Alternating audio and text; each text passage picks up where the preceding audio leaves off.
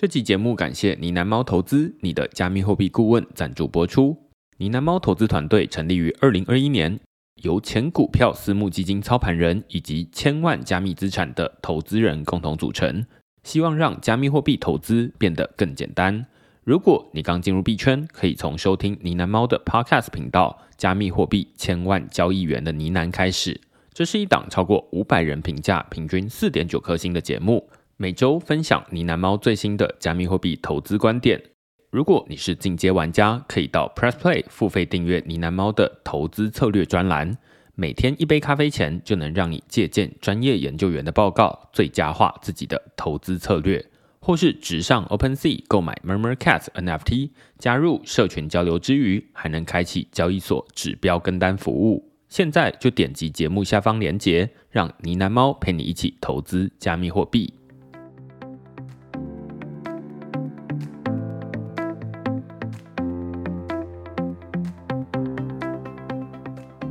Hello，大家好，欢迎大家来到区块市的 Podcast，我是区块市的作者许明恩。那先简单介绍一下区块市哦，区块市一个礼拜会出刊三封的 email 给付费的会员，那其中一封就是你现在听到的区块市 Podcast。那另外两封我们讨论什么呢？最近我们讨论这个 Web3 生产力工具 Paragraph、Metaform 跟 NFT Chat 这一篇文章，其实是比较特别一点啦，它不是一个最近发生的什么样大的新闻事件。而是，而我在浏览网络的时候，发现说最近好像有很多这种 Web Three 的生产力工具，他们的功能都很简单。例如说，它主打说，哎，我就是一个可以连接钱包的 Discord，哦，我就是一个可以连接钱包的这个 Substack，或是我可以连接钱包的 Survey Cake。那这些工具，大家在日常生活中可能很常使用了，尤其币圈很常使用 Discord。那 Survey Cake 大概就是有参加过婚礼的人都会用过，所以这些功能大家都很熟悉。只是它唯一的差别在于说，它可以连接钱包。那在一开始的时候，像是你点进 Survey Cake，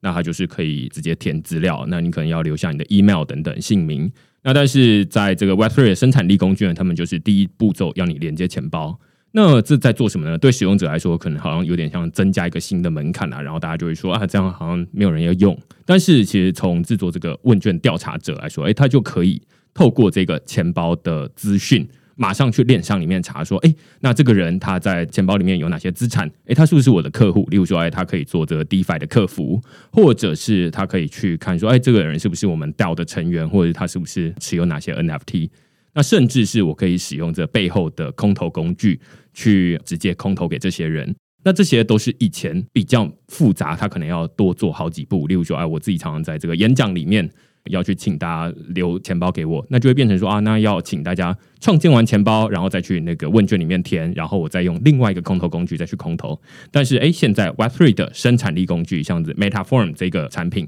它就可以让我把这些复杂步骤全部在一个地方做完。好，那这就是其中一个举例啦。那在这篇文章里面，我们就在说啊，那像 Paragraph、Metaform 跟 NFT Chat，他们各自。连接钱包之后有哪些新的功能？好，这是我们在这篇文章里面讨论的内容。那另外一篇呢，我们讨论的是初探 Aptos 生态系、脸书系公链跟 Move 城市语言的创新。那这其实应该算是最近的一个大新闻了，就是 Aptos 他们发布了空投。那可能大家对于这 Aptos 区块链上线不一定这么有兴趣，但是哎，有空投领，大家都觉得很快乐。这样，尤其是在熊市的时候。那只不过绝大多数的这个报道都聚焦在说，哎，Aptos 发行的这 APT 代币到底呃现在价格多少钱？然后哎，他们开发这个区块链的这公司叫 Aptos Lab，他们的创投的估值高达四十亿美元，哇，那很有钱这样子。但是问题是，他到底为什么这么有钱？比较少看到深入讨论。所以，我们在这篇文章呢，就在讨论说，Aptos 这个区块链它最大的特色，或者说 Aptos Lab 它之所以能够获得这么高的估值，其中一个很重要的原因，是因为它背后的使用的这个城市语言叫做 Move。那所以，我们在这篇文章来讨论 Move 的城市语言的创新到底在哪里？它跟我们在以前在以太坊上面使用的 Solidity 这种城市语言有什么样的不一样？那为什么它可以有这么高的估值？这样子哈，这大概是我们在上个礼拜讨论的内容。如果大家有兴趣的话，欢迎到 Google 上面搜寻“区块市趋势的事”，你就可以找到所有的内容了。也欢迎大家用付费订阅来支持区块市的营运。那我们今天呢，要讨论个离大家最近日常生活，如果呃你有遇到说，最近有人这个确诊哦，你一定要去申请这个保险。所以，我们今天要讨论的这个，其实也跟保险很有关系啊。我们今今天讨论的是产险联盟链那我们今天就邀请到我们的老朋友，这个国泰金控的这个区块链 team，然后来跟我们讨论这个主题。那我们先就是分别邀请呃 Nick 跟 Jesse 来跟我们讨论。那我们先请 Nick 跟大家打声招呼。嗨，大家好，我是 Nicholas，在国泰金控其实做区块链，哎，我们听已经四年了。其实今年九月刚好满四年，就跨过了那个四年的界限，然后一直以来做一些联盟链，我我觉得算是蛮有心得的。那等一下也可以跟大家介绍一下产险联盟链。Hello，大家好，我是 Jesse，然后我也是这个产险联盟区块链的 PM。你要不要先简单介绍一下，就是说国泰金控的区块链 team？我们今年其实，在团队成员上面，其实增加的程度啊，速度也都蛮快、蛮大的。所以在接下来，我们还会有新的团队发展，当然以区块链为根基，跟跟整个 Web Three 的世界会更有关系。然后在其他的子公司，我们现在除了银行有有合作嘛，产险有合作，其实我们还有八九间子公司，这个都是我们在今年年底或明年年初可以看到的合作。但也是因为这样子啊，案子很多，所以我们团队成员一直在成长，然后团队的这个 team 的数目其实也一样。是有在涨的，那希望可以做更多的东西，不只是服务客户啊。其实，在产业上面，我们也希望可以做像产险联盟链啊、银行联盟链这种东西，服务大家。其实，在开始录音之前啊，就是有讨论说，哎，今天要来讨论的东西有点太多了，要应该要分成好几集这样子。那我们今天比较聚焦在产险联盟链这一块，那后面还会有陆续几集，就来讨论刚 Nicholas 说的，就是呃其他不同的部分在 Web Three 领域里面，因为它其实有很多不同的发展的可能这样子啊。其实这也不是我们第一次这邀请国泰金控来这边讨论啊，第一次我们讨论的是电动车，对。对，就是电动车保险，然后那时候还有这个什么 Charles Smith，对对啊，等等的，就是那个时候还有 Charles Smith 一起来，对对对对，然后就是在讨论这个，哎，怎么用电动车上面的资料，然后来做这个保险这样子。对，那另外一次我们讨论的是那个。呃，银行联盟，对对对，就是区块链，对对对对，就是提单啊等等的，反正就是大家日常生活中比较不会遇到，但是哎，听完之后比较知道说啊，那企业跟这个银行之间要怎么做融资啊，然后可能会有什么重复融资的问题，类似这样子。对，那今天这一个算是呃，如果你说啊，前面电动车我们在讨论电动车的时候，大概是两年前之类的，嗯，或两三年前，那时候可能大家电动车还没有像现在这么普及。那至少今天我们要讨论的是这个保险啊，保险就是大家日常生活中都会遇到的东西啊，尤其最近保险公司很红这样子。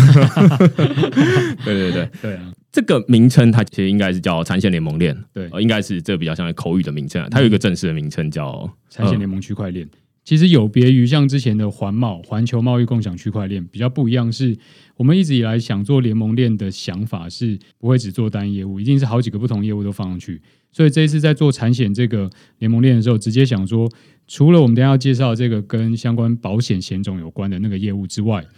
那个业务以外的呢，我们也会放到联盟链上面，产险联盟链。嗯，所以我们直接取名叫做产险联盟。哦，懂。我猜之前啊，如果听区块链比较常讨论，我们都会讨论公有链，就是公共区块链这样子。那但是今天有一个很明确的名词的不同，在于联盟链。要不要先简单说一下，就是说公有链、联盟链跟私有链之间的差异？这个感觉好像大家在 Google 上面很常会出现的，很常会比较，对对对对，没错。我觉得联盟链其实讲英文的话，会叫做 permission 的 blockchain，就是你是一个允许制度的、许可制度的区块链。那在公有链上面，可能就是不是 permission permissionless 的 blockchain。这样的两个比较起来，就是你在公链上面，你可以直接 Google 说某某区块链。好，应用程式你直接就可以下载安装到你的电脑里面，那是公有的。但是在联盟区块链或是许可制区块链上面，就是我们邀请联盟的伙伴上来，当然我们会谈合作、签合约，签完了之后，国外金控开发的区块链的城市才会交给就是这个联盟伙伴，就是许可制的。那虽然听起来有点硬啊，但不是说是我们许可就可以进来，其实我们是尊重所有链上的成员，大家是一起同意。或是说大家同一时间一起加入这种许可的方式，开会会议决议的方式，我们把它叫做联盟链。所以公有链比较像公园，走进去就好，不用问谁这样子。那另外一个是比较像是，哎，大家有一个类似私有财产制度这样，但是它是大家共有的啊。好像有一个门禁这样，那只是那个门禁不会说是一个人说了算，而是可能是哎大家说了算这样子。没有错。但是就会变成说啊，那他要进来就会变成不像公园这样随便大家路人都可以走进去，当成里面的一个节点。对啊，而且其实我们在联盟链上面，过去这两个、三个联盟链的发展，我们都是国外金控做好之后，都无偿的提供给我们的同业去使用。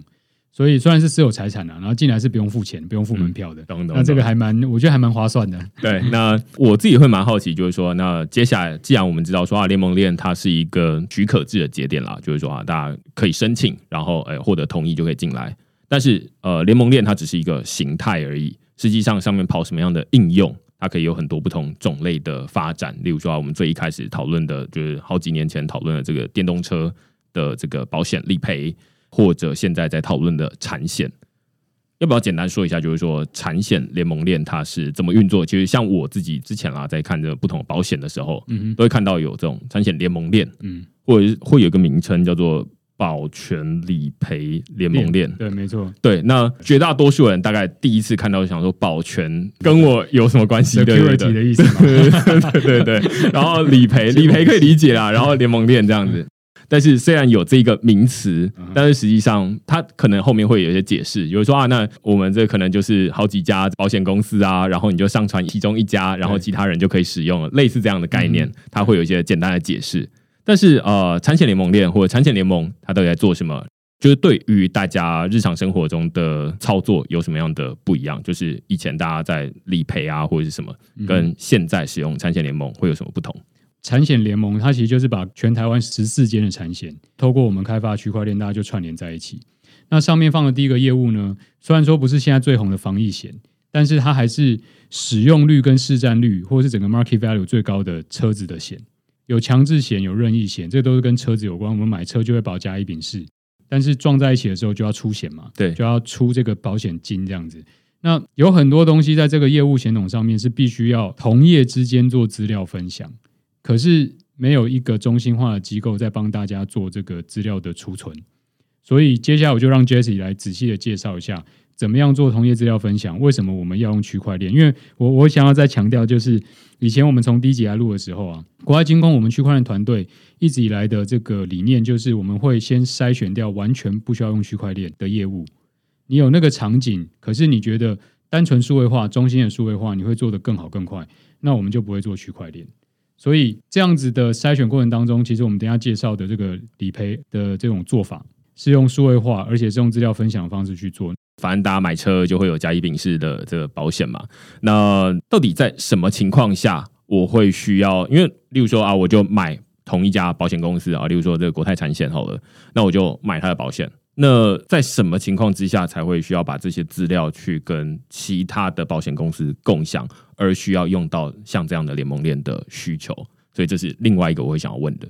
懂懂懂。我们先从呃什么是产险联盟区块链这边开始讲起。国泰金控这边就是无偿开发的一个区块链的城市，然后它的 base 是用 Hyperledger Fabric，然后分享给台湾的所有产险公司。所以其实这个听起来有一点奇怪，就是说，哎，怎么会国泰金控这边开发的一个城市是可以分享到同业区？但其实简单来讲，就是假设这个区块链是只有国泰产险自己一个人用的话，那就没有使用区块链的必要，对不对？所以我们想要做的一个很大的商业模式，就是所有产险公司，不管它的市值大跟市值小，我们都是平等的在做生意。基于同样的服务之下，我们把服务做到最好。那剩下就是看每个产险公司自己的业务流程怎么做。那所以我们再讲一下，就是什么样的情况下客户会体现到就是产险联盟区块链跟以往的流程不一样。最好是不要体现到，就是当有出车祸的时候，我们需要做理赔的时候，一般产险公司的痛点呢，就是他会先跟保护确认说他有没有去其他地方去申请理赔，因为强制险这个险种就比较特别，它是一个共保作业，就是说全台湾的所有在地的产险公司都必须要加入这个共保的这个这个服务里面。所以说，假设一个人他要做强制险的出险，强制险出险就是第三人责任险，就是他可能收收到车祸的波及，那他要去做出险的时候，他可以选择这一个车祸上。的任何一个保险公司，比如说像国泰或富邦。所以当国泰收到这个案件的进件的时候，他第一个他要去先向富邦照会说，诶，这个人有没有来富邦出险过？没有的话，我才可以帮他做。所以国泰跟富邦做出险这个照会，他就很人工，对不对？比如说我可以打电话，我可以寄 email，我可以传真等等，但就是你还是要等到富邦产险这个承办。回信说，就是他没有来出过，我才可以去帮这位同学做做出现。对，所以说我们还是要回到区块链这边的一个很大的精神，就是我们要做资料共享，但是我们不在透露个人资料的情况下面，我们要确认这个人有没有在区块链上出现过，这个就是我们区块链上的价值。所以在我们区块链整个从今年的五月到十月这个试营运的阶段当中，其实我们做了超过八千件的。的这个理赔的案件，所以我相信，如果有在这个时间内 做出险的人，应该可以感受到，就是他在强制险上面出险的速度，应该会比以往大幅增加到百分之九十，应该是没有问题的。对，因为我们产险承办，他只要在我们区块链上的界面，只要输入一些关键的资料，他马上就会知道其他十三家产险同业到底有没有出险过。如果没有出险过，我马上就可以帮他去做就是理赔的申请。懂，呃，想要确认一下，就是说，例如说啊，然后我搭朋友的车，然后他撞到了，然后哎，我去跟我的保险公司申请理赔。那但是这个保险公司因为它是强制险，所以它可以跟很多不同的保险公司申请，可以这么说吗？还是因为刚个例子就是两台车嘛，所以你的朋友可能是保国泰，但是另外一个肇事责任的车主可能是保富邦。但是这个肇事责任一定会有一个责任百分比嘛？比如说可能有人追撞，那可能就是后车的追撞的百分比的事故就比较高。所以假设你的医药费是一千块钱的话，那可能就是一个人要赔三百，一个要赔七百。嗯，但是你去申请的那个保险公司会先把一千块都直接还给你，先让你去做球场。所以被球场那间公司，他就要去找另外一间公司做追偿，大概是这意思。对啊，其实简单讲就是，不管两台车、三台车、四台车撞在一起。假设三台车，它车主的保险公司都不一样，一定为了便民嘛，就是如果保护当然想赶快拿到钱啊，赔偿金。那其中一间保险公司就会说：好，这个案子呢，总共赔九十，我全部付了，你们都就是很快拿到钱。可是先付九十块，保险公司可能要跟另外两间呢各拿回三十，或是各拿回二十四十。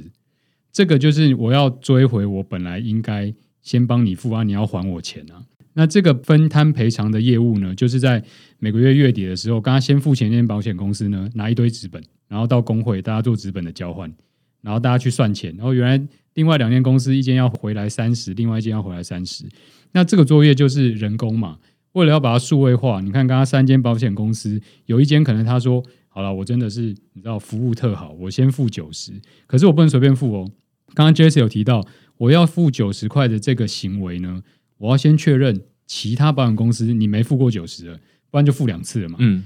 光是这个确认，我可能写个 email 传个真，打个电话，我可能都要等个一两天。有的时候啦，当然有时候很快嘛。你知道对方这个同业的承办，很快接起来，就是：“哎，我没赔过，OK，你可以赔。”这样子的确认都没有办法做数位化的情况之下，那我们大家要分享这个资讯啊，确认有没有赔，没赔我就赶快赔。赔了之后，我赶快把这个资料是文件，而是数位化的传给你，传给对方那两间保险公司，大家算钱。连算钱这件事情，其实我们都把它写在智能合约上面。那第一个公式也是不可篡改嘛，大家一致同意，工会就有帮忙大家盯着看着，保局认可这个公式，这些东西全部都把它数位化了。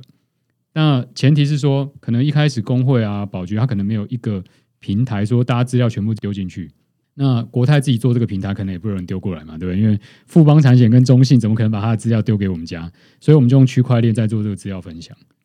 我觉得现在就很清楚。第一个遇到，因为你刚刚说这抱着纸本过去，然后你刚才讲这一段的时候，我就觉得哦，很像是那种，例如说银行关门的时候，然后我要去结清哦今天的加加减减，然后最后变成多少钱这样子。那只是保险，它也是类似的状况，就是说啊，那里面有人呃他受伤了，然后他要拿到。一笔钱，那到底是谁有先给他的那笔钱？反正最终只能有一家。但是哦，这种情况他可能打电话，可能是这传真或者是传 email 等等的，那都是一些时间。那反正就是人工作业去想办法去联系这些东西。那能不能把这个联系的作业变成是数位化，然后让大家最后自动的可以只有一家，然后不会说啊，那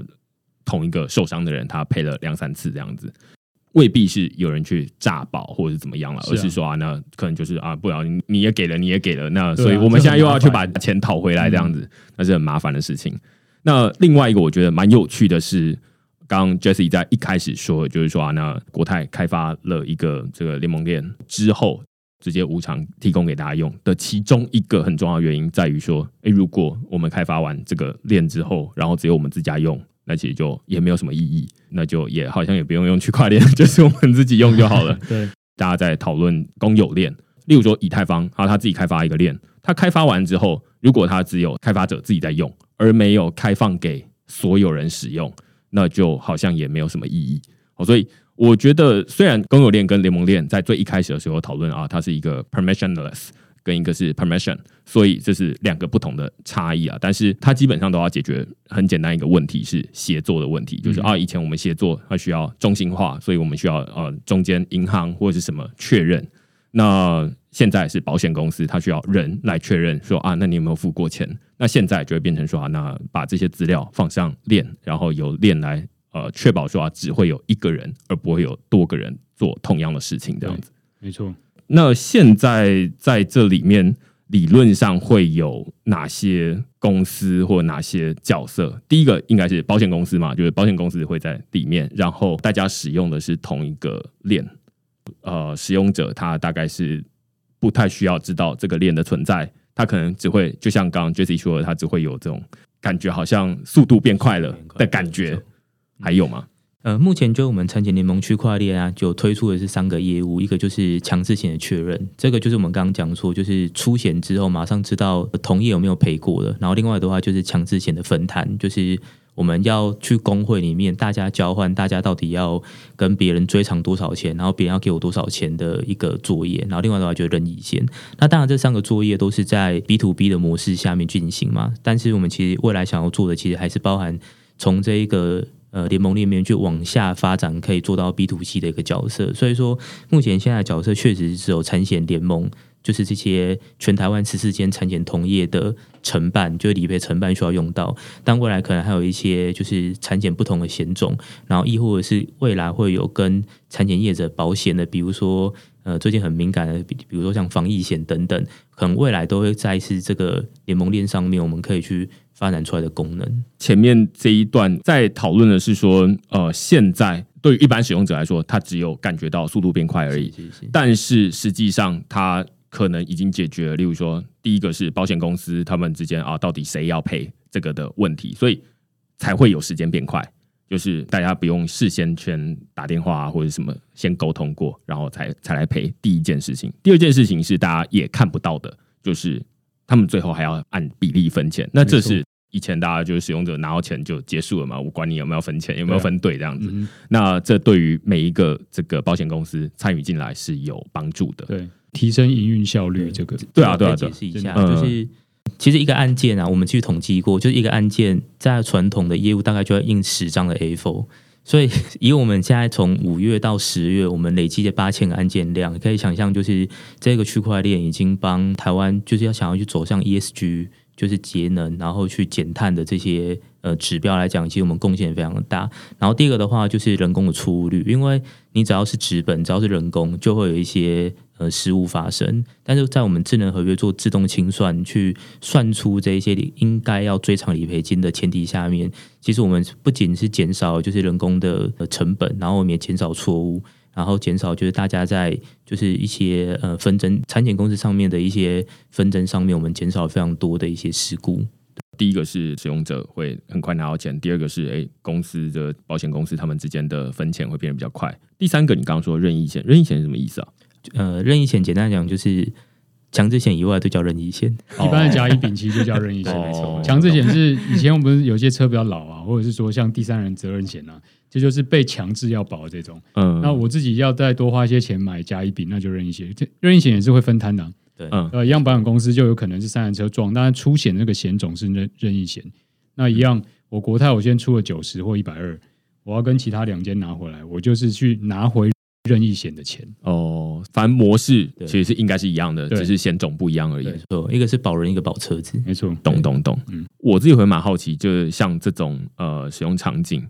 在最一开始，因为刚 Nicholas 在最一开始有说，嗯哼，你们事先会去看说啊，我们虽然我们做区块链，但是我们避免拿榔头看什么都像钉子，所以就会先去衡量说，哎，那这个东西适不适合用区块链？如果其实用中心化的资料库就可以解决，那就不需要用区块链。没错。那在最一开始这个场景是怎么找出来的？对，我们一开始还是会找各个子公司、那业务单位，包含他可能是卖保险的险部，可能是做理赔的个人理赔团队。那刚好就是跟个人理赔团队当时的那个呃，现在也是啊，那个团队的主管嘉伟就聊到，就说：“哎、我们现在有这个概念，因为银行联盟他们国外产险的同事也都有看到嘛。那在解释了一次之后，他们也会想到，有一些业务它就是跟同业之间要做资料交换、要做照会的。我说，那你可不可以告诉我们一些相关的业务？当他们讲到这个险啊，就是例如说摊赔，我们叫分摊理赔嘛，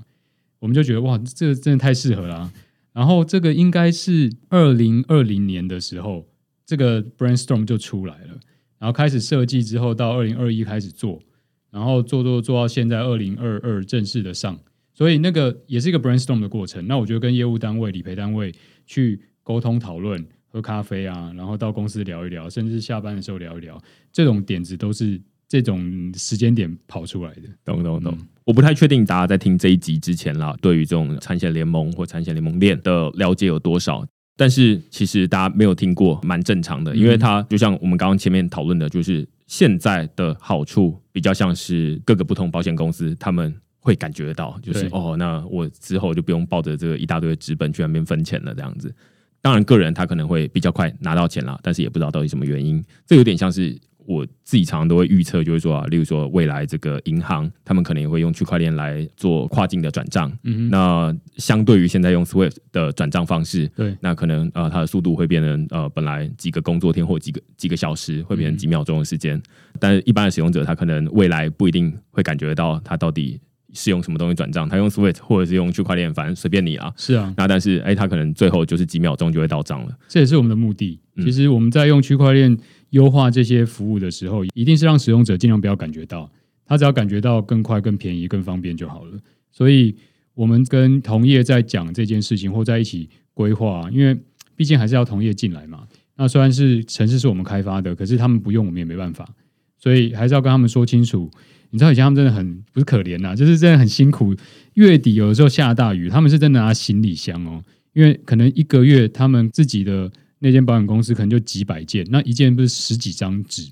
几百件这样加起来就是几千张。那又下雨嘛，那大家又要到工会去换那个纸本，所以他们是真的拿着行李箱就搭车过去，然后去那边换纸本。那当然，我觉得每个月一次的交流也是必要的啊。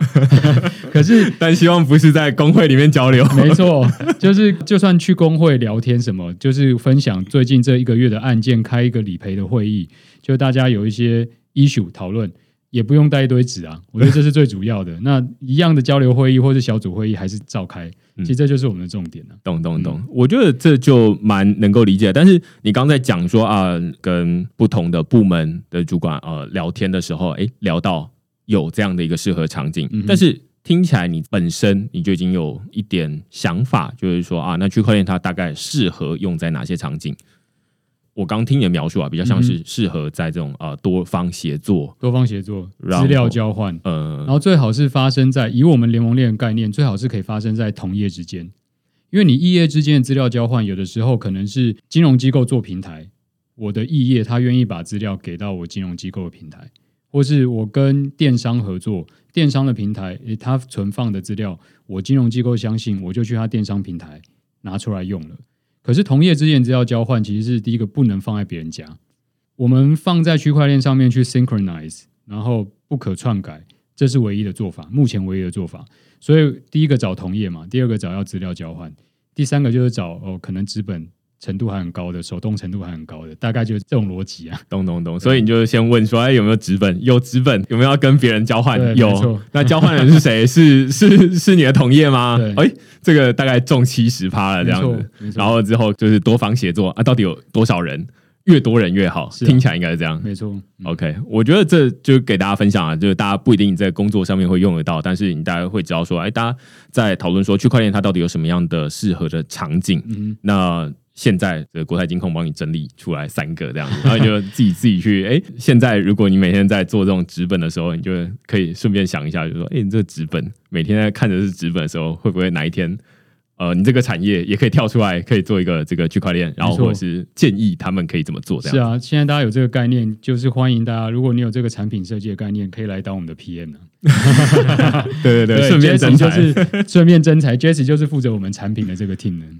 我这边也可以分享一下，就是我们其实，在评估我们的联盟链的时候啊，有个三个原则。就第一个的话，就是谁会是节点，然后这应该应该以前在上一期节目可能有讲过，反正我已经忘了。对就是第一个就是谁是节点，然后第二个的话呢，就是上链的资料会有哪一些，然后第三个的话就是使用区块链的必要性。那我觉得我们在就是用这个三个想法在分析哪些产业需要，或者哪些优场景需要的时候，我觉得是一个蛮大的帮助。因为像第一个谁是节点的这一个想法里面来讲，就是到底谁会要去花钱去做这件事嘛？因为维护个节点一定要钱，而不会说就是你没有初期投入的成本，然后你就可以去共享到里面的资源。那第二个的话呢，就是上链资料哪些？因为你在呃这个金融体系下面的工作。第一个的话，一定就是各自不上链，这个是最大最大的前提。所以，呃，刚刚听到我们在分享呃我们同业资料的时候的这些保护，不要担心，就是我们其实不会把你们的资料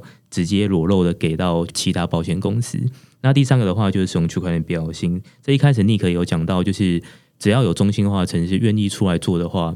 我们就不会做这一个区块链。所以，其实就是使用使用使用区块链必要性是一个我们里面一个很大的重点，就是说。我们不会做区块链的区块链，而是当我们真的有需要使用到这种公平去做生意的场景的时候，那区块链它一定就有它存在的必要性。听起来它真的很适合用一种产业的高度，对它比较不适合说啊，那你这间公司你自己要做内部的某一些 project，、嗯感觉好像就不太需要。我觉得是用产业高度，我觉得这个描述形容很好诶、就是当然也是为了产业共同发展啊。但是如果不是从产业高度来看的话，真的很少场景是会需要用到区块链，因为区块链的这种产品的特性啊，我们真的是被逼着要跟别人合作啊，因为我们自己放在自己家里面是绝对做不起来的，因为节点就只有一个，你找不到第二个、第三个节点，其实就表示你中心化就可以解决掉。嗯嗯嗯，就像银行联盟啊，当时我们想说，诶，那个同业之间要交换资料场景有哪一些？后来盘点过后之后，还真蛮多的。只是说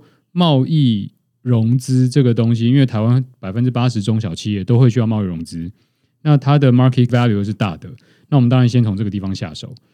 车险也是在产险里面业务量最大、market value 最高的。我们当然从车险下手，因为表示不管是同业的需要还是客人的需要，都一定会远高于其他的险种嘛。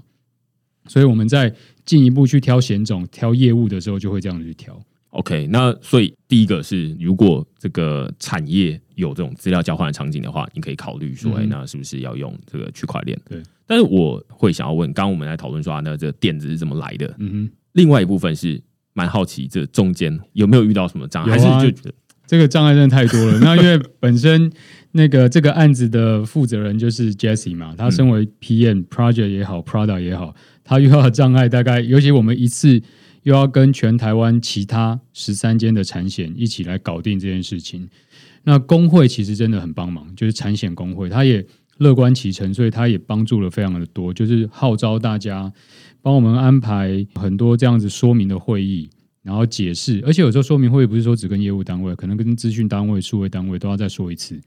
那他们听完之后，又会再跑出新的疑问，OK，那再来说一次。再加上这次的保局的那个局长，真的非常的支持。一开始可能不是说全部的 local 的产险都愿意进来，当然我们已经谈到一定的比例。那以这个产业共同发展的这种角度来看呢、一定是全部上嘛，因为不希望可能 maybe 有两三间没上这个区块链。结果碰到那两三间的案件的时候，那个摊体就还是要走资本，对不对？这太奇怪了，所以就得到了很多人的帮忙。但是这中间就是碰到的障碍其实非常的多了，所以我就觉得一定有很多心血或是很多眼泪想要留给大家看。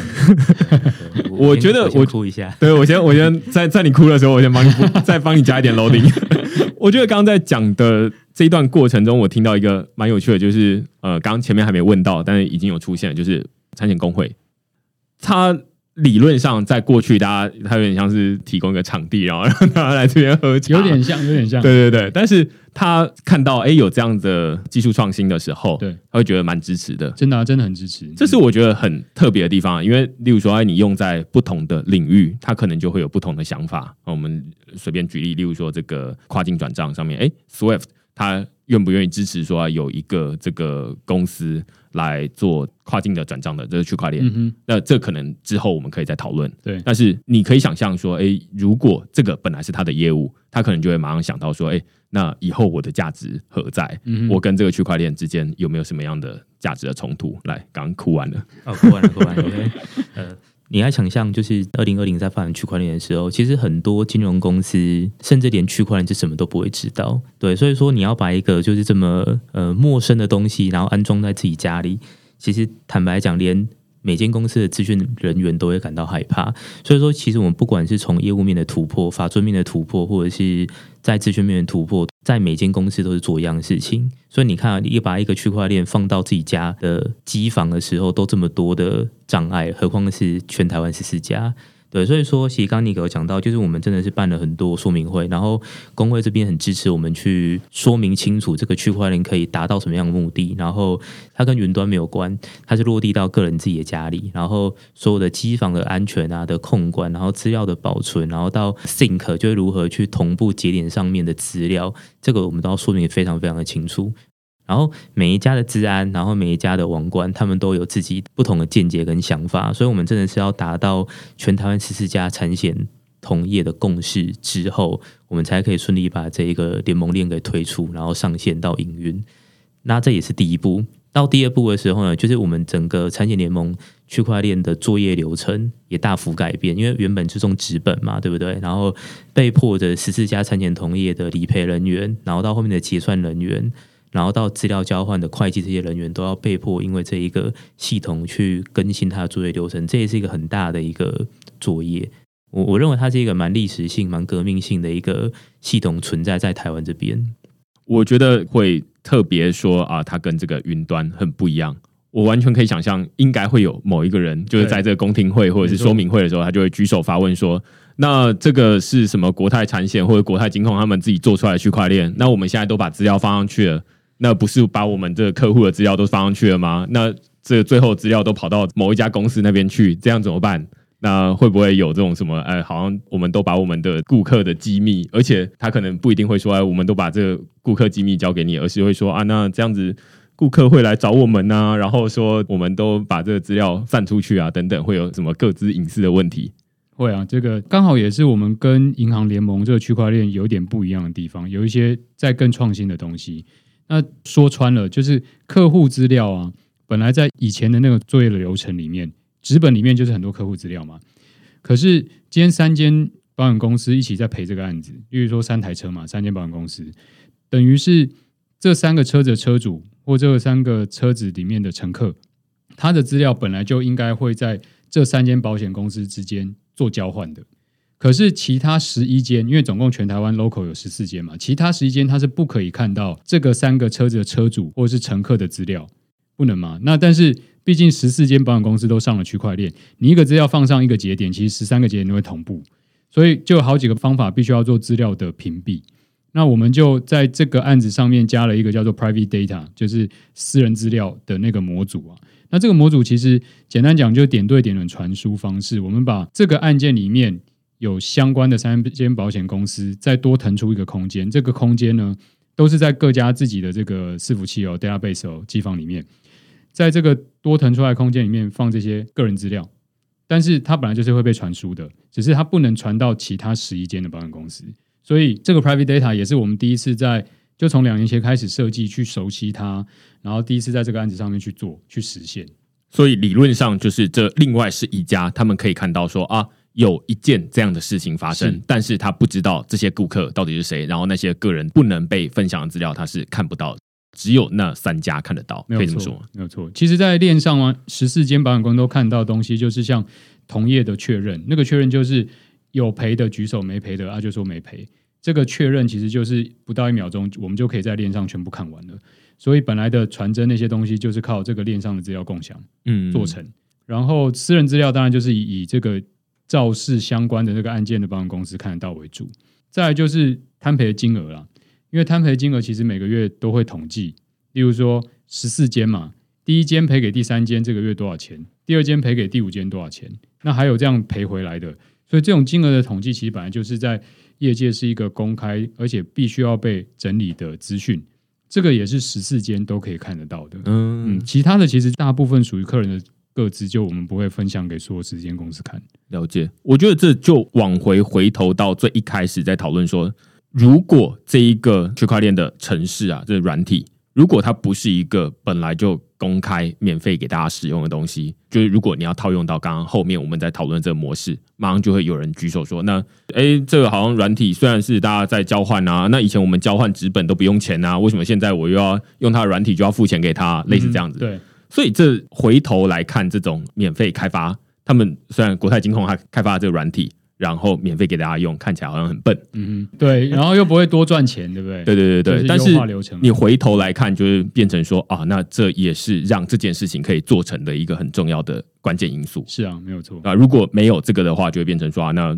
你可以想象有一些人他可能就会觉得说啊，那我为什么要付钱，然后来加入这个东西？对，其实是不是他在里面还偷藏了一些什么东西？既然他钱都会收了，那他理论上他应该会偷藏一些什么东西吧？类似这样的。其实刚刚也提到一个很关键，就是像不管保局或工会啊，那有没有付钱？例如说这个城市是不是要钱？就第一个，我们就跟大家讲好，这个城市一定是无偿提供给大家使用。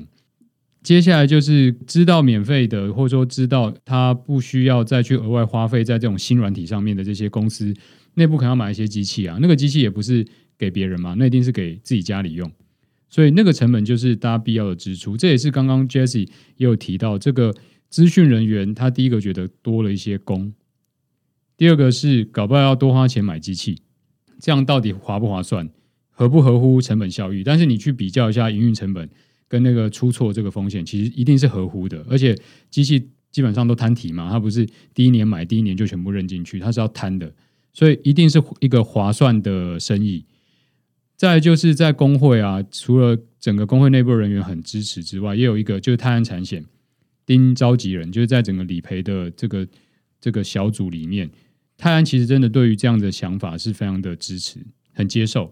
丁召集人其实就是一个在里面也大力帮我们推动这样业务跟这样数位转型的一个很关键的人物了。其实真的也是要感谢那个丁召。就是像刚 Nick 在说，就是说有了这一个产品，本质上它应该是一个很历史性的升级，嗯就是它有一个很重要的里程碑啊。因为以前大家就变成说啊纸本，那现在就会变成说啊变成是数位的方式来做，那它可以省下很多时间，很多的出错。我们刚刚完全没有讨论到出错，因为这大家应该都很清楚，就是人就是会出错，嗯那但是数字电脑比较不容易出错，对啊，那所以这是从纸本到数位的一个很重要的方法。那以前如果大家是用这种各自自己开发的软体，没有要分享给别人的话，那永远不会有这件事情来发生。那现在如果有呃一家公司，它有点像是啊开发完之后把它开放出来，听起来在商业上很不划算，嗯，但是反过来说，这如果把它开放出来，大家都可以变得更好，变得更有效率，那好像在整个产业来说会变得更有竞争优势，类似这样子。对啊，的确，而且我们也不会说永远都只主打强制险啊、任意险，就是车子的，其实还是有其他险种会需要做这种资料分享，嗯，或是同业之间的这种通知照会，那些都是可以未来放在一样的产险联盟的区块链上面。陈你刚刚讲，就是其实同业之间有很多业务是需要做资料交换，所以说其实我们在明年的时候，我们也是计划要即将要推出其他的险种，所以我们可以把它当成就是产险联盟区块链现在就是一个基础的建设平台，已经在十四间产险同业了，所以未来要在这个联盟链上面要再叠加什么样新的业务，未来我们认为这个产业就会比其他没有这一个领域这个产这个联盟链的领域来讲，我们会发展的更快速。对，我觉得这就是另外一个接下来我想要讨论，就是说，诶，同样这套模式，它感觉不一定可以发生在车险。你刚刚说车险，它很重要的一个原因是因为大家日常生活中一定会用到，对。然后另外是它占的这个比例很高，就是在这个营收啊比例很高。那接下来同样的模式，它理论上它还可以发生在其他的保险类别上面，例如说啊，这在医院里面哦，它也会有这个医疗险啊，然后这个资料它可能也会传送在很多不同的地方，那所以就会变成说。第一个不一定是跨产业啊，就是说它不一定是说这个医院跟这个保险公司，有可能是医院跟医院之间的这个资料交换没。错，那这个在台湾大家都知道嘛，就是台湾因为保险，所以照 X 光是很便宜的。嗯他就说啊，你本来在万方医院看吗？那你现在来台大医院，那我们再帮你重新照一次 X 光，你会觉得无所谓这样子。但是诶，如果你到国外去的话，你就会觉得说，哇，再照一次 X 光，那 那多少多少钱？对对对对对。嗯那所以最好还是我去那边帮你拿一份这个资料，然后拿来给你就好了，不用再帮我照一次了。对，那这就是一个还蛮简单的例子啊。那这也是诶不同的医院他们之间要跨院对传输资料，然后要协作的时候会遇到的其中一个瓶颈。我是随便举例啦。是啊是啊，这个就是一个很好的场景。除非就真的也有一个中心化的平台，例如说主管机关啊、卫福部啊、健保啊，它会跳出来开一个平台，让大家把这个 X 光的资料丢进去，然后大家再去申请。那我们可能就不用做了。不过在做这种去中心化资料分享的时候，其实还是会有个优势啦，就是即使有一些业务它本身中心化平台也做出来了，也 run 了很久了。可是，就像区块链一样，我们是一个 permission 的 blockchain。可是，你看公链的方式，就是你看每一个公链上面对于 DApp 有想法或是会写的，它有业务逻辑，它就丢上去。可是，那 DApp 的使用率可能很低，但有一些做的很好的使用率就会超高。这也是我们想要做的，就是我们基础建设做出来了，用去中心化分享。今天如果泰安产险、富邦产险或是中信产险，他自己有想法在这个业务上面，他其实可以写的，他写就丢上去。当然会，我们会经过联盟大会同意啊，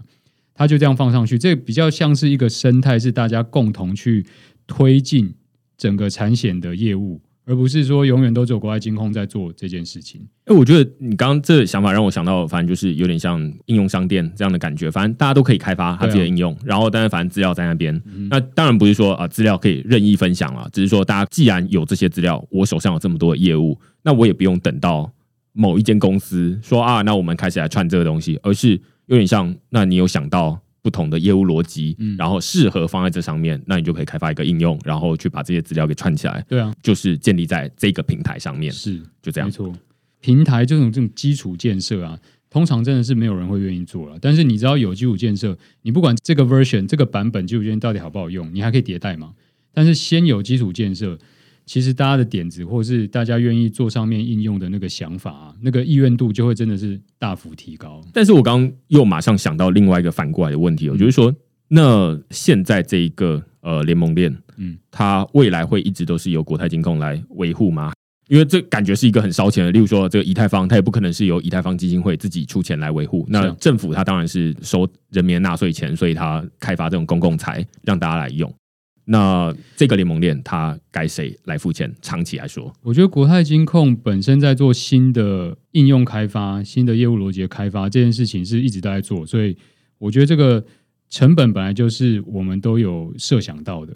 但是你说维护维运啊，我们为什么当时把它落在各个产险自己的这个机房？因为第一个金融机构的资料不能那么轻易的上到云端嘛，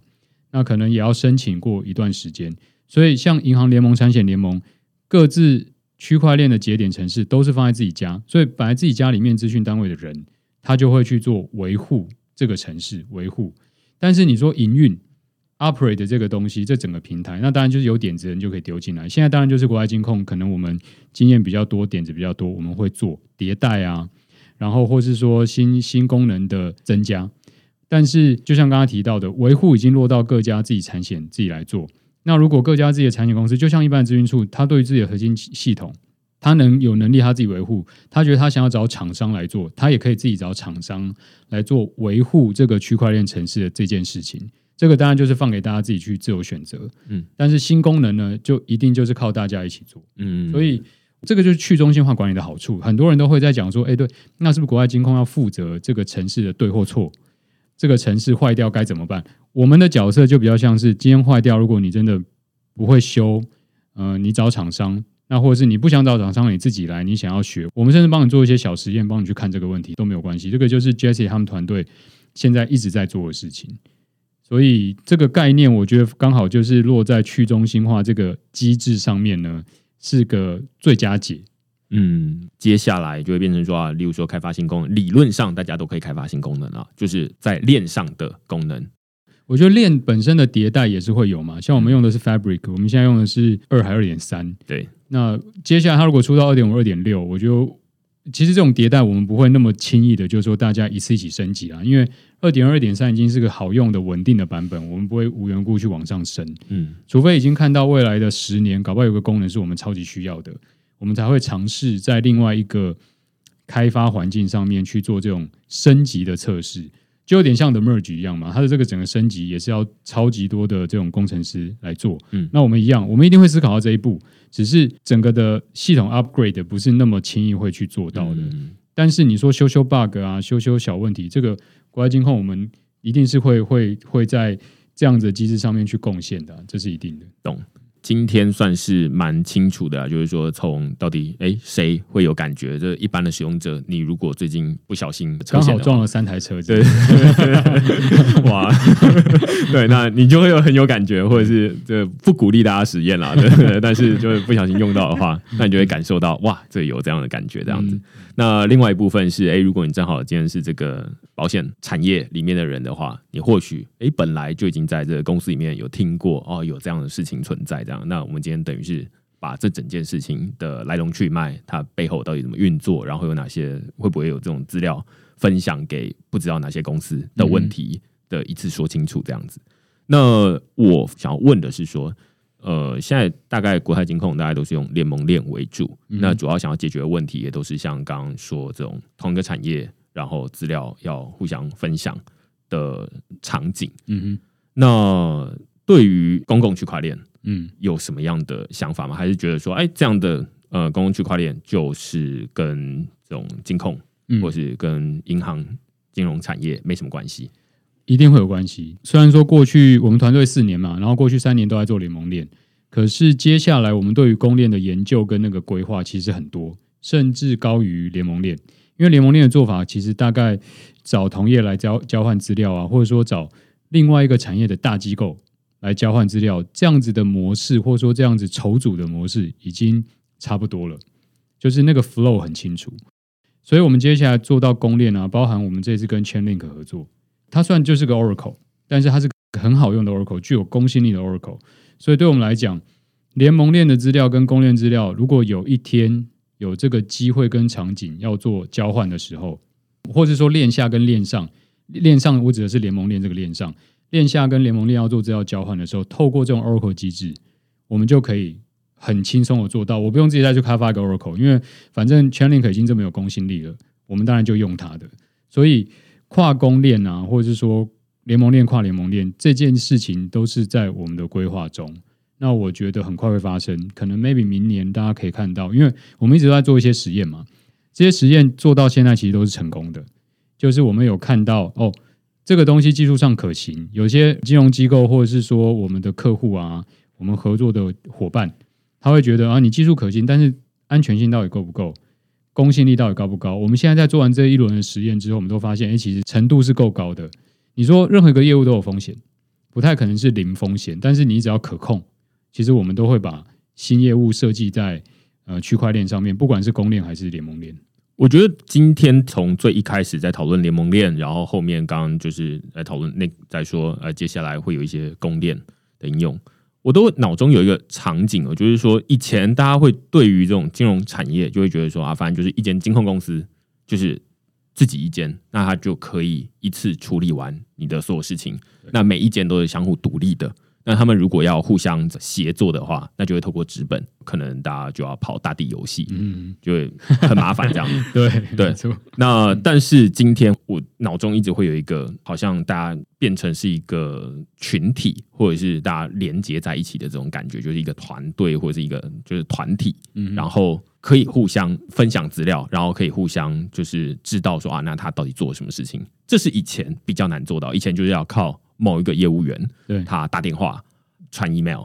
传真才能做到说啊，那他有，但是也有可能会有咨询错误的问题。对但现在就不用了，就是这些东西都透过数位的方式连接起来。那这个数位的方式就是在链上会有一个基本的资料，那大家就可以基于这个东西写作。那这是跟以前银行它就是一个中心化的机构，现在它变成是，而每一个都是这一个产业里面的其中一个成员，嗯哼。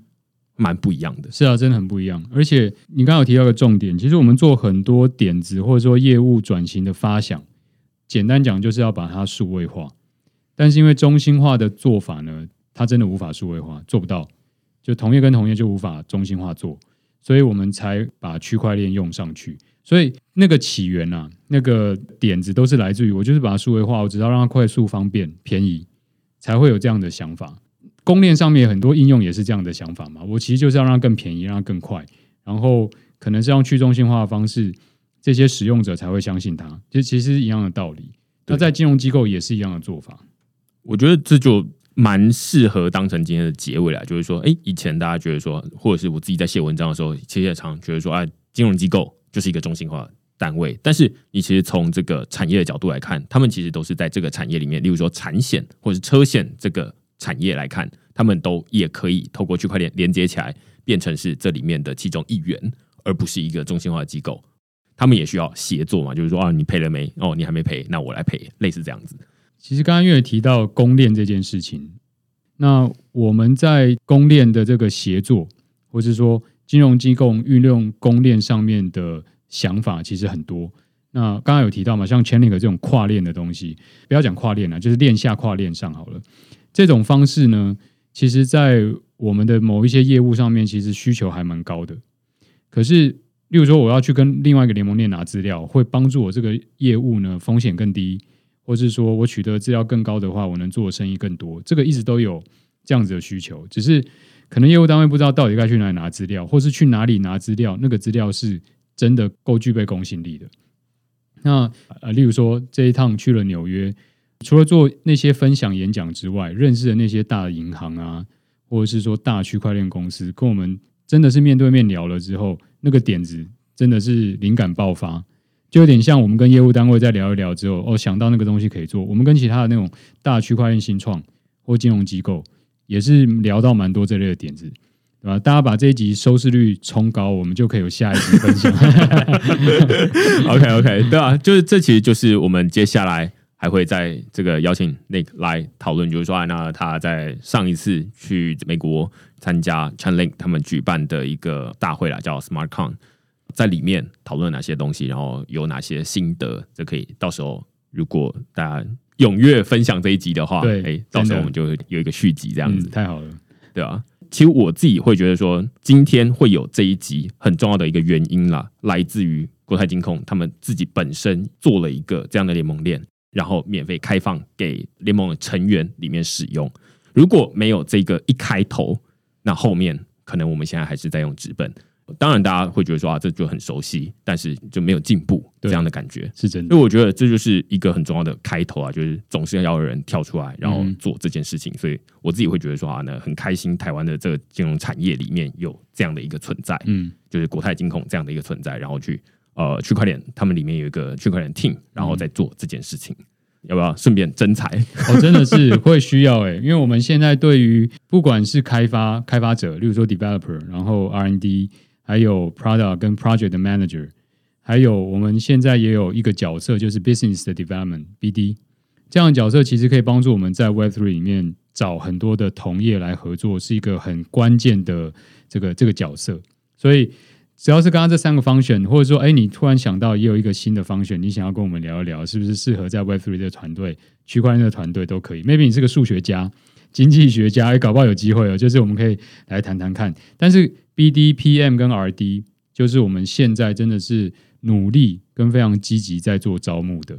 就是每一集我们最后都会呃来宾的公司招募嘛，然后就是问说有没有什么 H R 的需求，然后有一些公司他们就会说啊最近真的是收到很多来应征的人，他们说他们就是有听区块市的那一集这样子。真的，那我就会觉得说，我鼓励大家关掉，然后就以后都在区块链 每一集后面，我鼓励大家就是在这个去讲的时候，你也可以说你有听这个区块链的那一集，然后所以你对这些东西有基本的了解。我自己会觉得这对于 HR 会有。蛮深的印象啦，因为至少他们都会自己再跑过来跟我说：“我说，哎，我最近好像真的收到很多这种 来自区块链的履历，这样子，对对对，我鼓励大家做这件事情。” OK，好，那就今天非常感谢这 Nick 跟这个 Jesse 来跟我们讨论区块链产线联盟链的这一个主题啊，我自己觉得蛮有趣的。那期待我们还有下一集，那就看大家的表现了。